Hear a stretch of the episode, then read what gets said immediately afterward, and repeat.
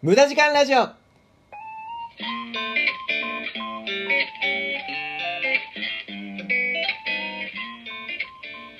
6月7日火曜日時刻は0時になりました。こんばんは。アニメゲームを愛するオタクプログラマー略してオタグラマーの今瀬です。無駄時間ラジオ。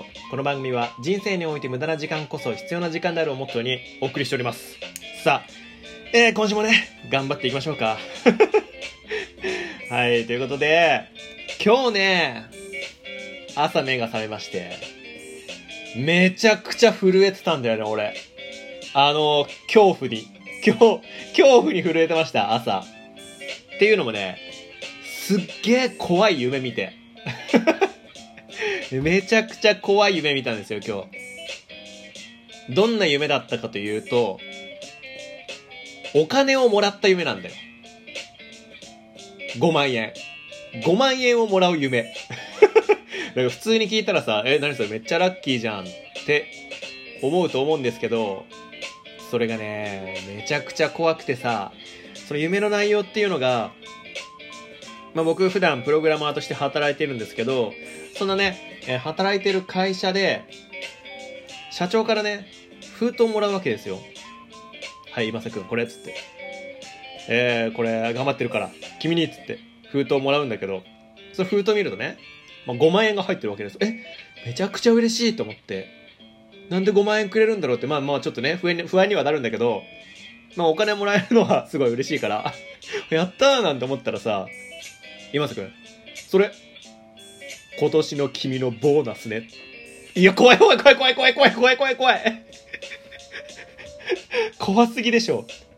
びっくりしちゃったよ、本当に。え俺今年ボーナス5万円しかもらえないのっていう。もう泣きそうだったよね、その時。俺は毎年思ってるんですよ。ボーナスもらったら何買おうかななんてね。ちなみにあの、冬？冬のボーナスは、プレステ5買ったんだよ。PS5 ね。毎回俺なんかしら買おうとは思ってて、そのボーナスで自分のために。うん。この前はプレステ5買ったんだけど、プレステ5の値段知ってる？あれ6万円ぐらいするんだよね。ってことはよ。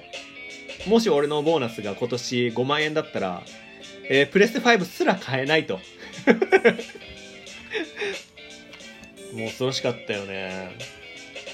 だからさ、朝目が覚めてさ、もう夢だって分かってほっとしたもん、本当に。まあ、かといって俺がそんな毎回ね、めちゃくちゃボーナスもらってるかって言ったら別にそんなボーナスもらってるわけでもないんだよ。うん。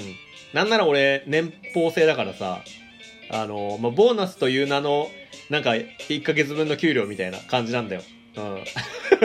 まあだからほぼ決まってると言ってもまあ過言ではないんだが、まあそんなね、俺の今年のボーナスが5万円になるかもしれないっていうね、夢を見て、もう朝、震えてました。はい。怖かったです。なのでね、まあ、今年ボーナスもらえるかどうかわかんないですけど、まあ、もらえるでしょう、多分。うん。もう、5万円以上もらえたらね、もう俺は、それだけで幸せです。今週もよろしくお願いします。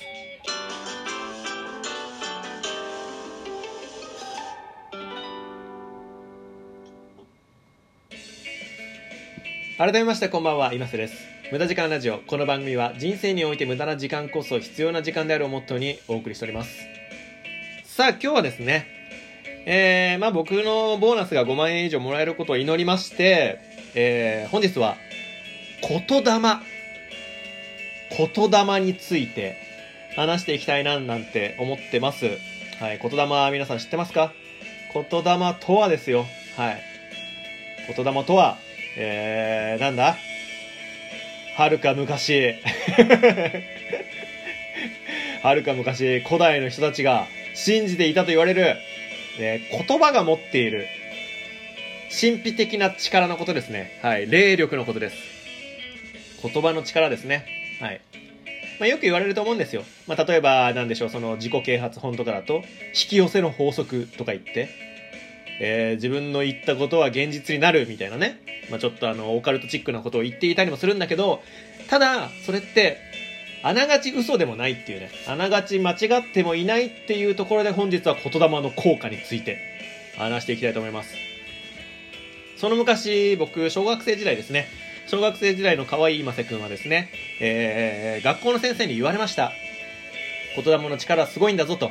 だから、えー、友達とかに、親とかに、なんかバカとか、死ねとか、そういう暴言を吐いてはいけないんだよと言われました。で、例えばね、その、毎朝、皆さんお米食べてますね。お米にご飯をよそって、まあ、二つ茶碗を用意しますと。で、片方には毎日ありがとう。で、もう片方には毎日、えー、バカ、死ね、とかね、そういう暴言を吐き続けますと。すると、片方のありがとうって言っていたお米は、えー、1週間とか2週間とか経っても、カビたり腐ったりしないんだけど、毎日暴言を吐いていた方のお米は、すぐに腐ってしまいますと。嘘だろと思って。そんなまたデタめなこと言いやがって、この学校の先生のくせにと。まあ、幼い僕はね、幼いながらに、まあ、疑ったわけですよ。はい。まあ、何事も僕はまず疑うことから始めるんで。ひねくれてるんでね。まあ、そんなね、小学生時代の僕はね、実際そのお米の実験をしたわけですよ。そうすると、本当にね、毎毎日にありがとうって声をかけたお米は全然ね、腐んなかったんですよ。本当にその通りになって、いや、これマジですげえなと思って、そこから僕は言霊の効果を信じるようになったんですが、まあそんなね、言霊の力をね、ぜひ、皆さんにも、使ってほしいと。うん。言霊の力で、みんな幸せになってほしいと。えー、そんなね、偽善心から 今日僕は言霊の力の活用方法についてね、紹介したいんだけど、まあ、いくつか3つ4つあげますので、試してみてください。一つ目。すみません。ごめんなさいとかね。よく言うじゃないですか。あれを、ありがとうに変えましょう。日本人めちゃくちゃ言うよね。なんかさ、ちょっとさ、道端とかでぶつかったら、あ、すいませんとかさ、なんかなんだろう、その、何かをさ、友達とか、会社の先輩とかにね、やってもらった時に、ああ、すみません、みたいな。うんありがとうございます、みたいな。うんなんかありがとうでいいところをすみませんっていう人多いよね。そこをすみませんじゃなくて、ありがとうにしましょう。ね、やっぱこうすみませんだとこうネガティブなね、イメージが先行しちゃうから、ありがとうに変えられるところはありがとうっていうことによって、そのポジティブシンキングよね。ポジティブシンキングをすることによって、言霊の力をね、取り入れていきましょう。さあ、そして二つ目。褒められたら素直に受け取ってください。えー、〇〇さんとか〇〇くんって、なんかおしゃれでかっこいいよね。いやいや、そんなことないから、〇〇ちゃんの方が可愛いよ、かっこいいよ。いやいや、もういらないです、そういうの。素直にありがとうって言いましょう。うん。日本人謙遜しすぎ、マジで。そんな謙遜することないからね。で、大体謙遜するやつに限ってね、全然そんなこと思ってなかったりするから。うん。そんなね、なんか裏の裏までね、読み合い始まっちゃうから。もうそこは、あの、素直にありがとうって言いましょう。はい。じゃあ3つ目。さっきも言いました。少し。引き寄せの法則みたいなね。なりたい自分を書き出してみてください。紙に。想像するでもいいです。言葉に出すでもいいです。あ今言葉の、言霊の話してたから言葉に出しましょう。例えば、えー、10年後のあなた、今何をしてますか ?10 年後のあなたはどんな自分になっていますか？これにちゃんと答えられる人っていますかね？あんまりいないんですよね。多分10年後も家でグーザラしながらテレビ見てるかななんてね、言っちゃう人が大半な気がしますが、そういう風に言ってしまう人は本当にそんな自分にしかなれないです。なので、10年後、なりたい自分を書いてください。書き出して言葉に出してみてください。そうすることによって、まあ、おのずとね、自分が今何をしなければいけないのかと、その夢に向かって、まあ、何を選べばいいのか、それがね、分かりやすくなると思います。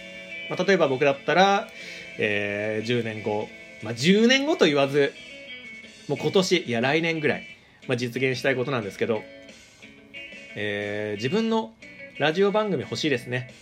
はい。地上波で。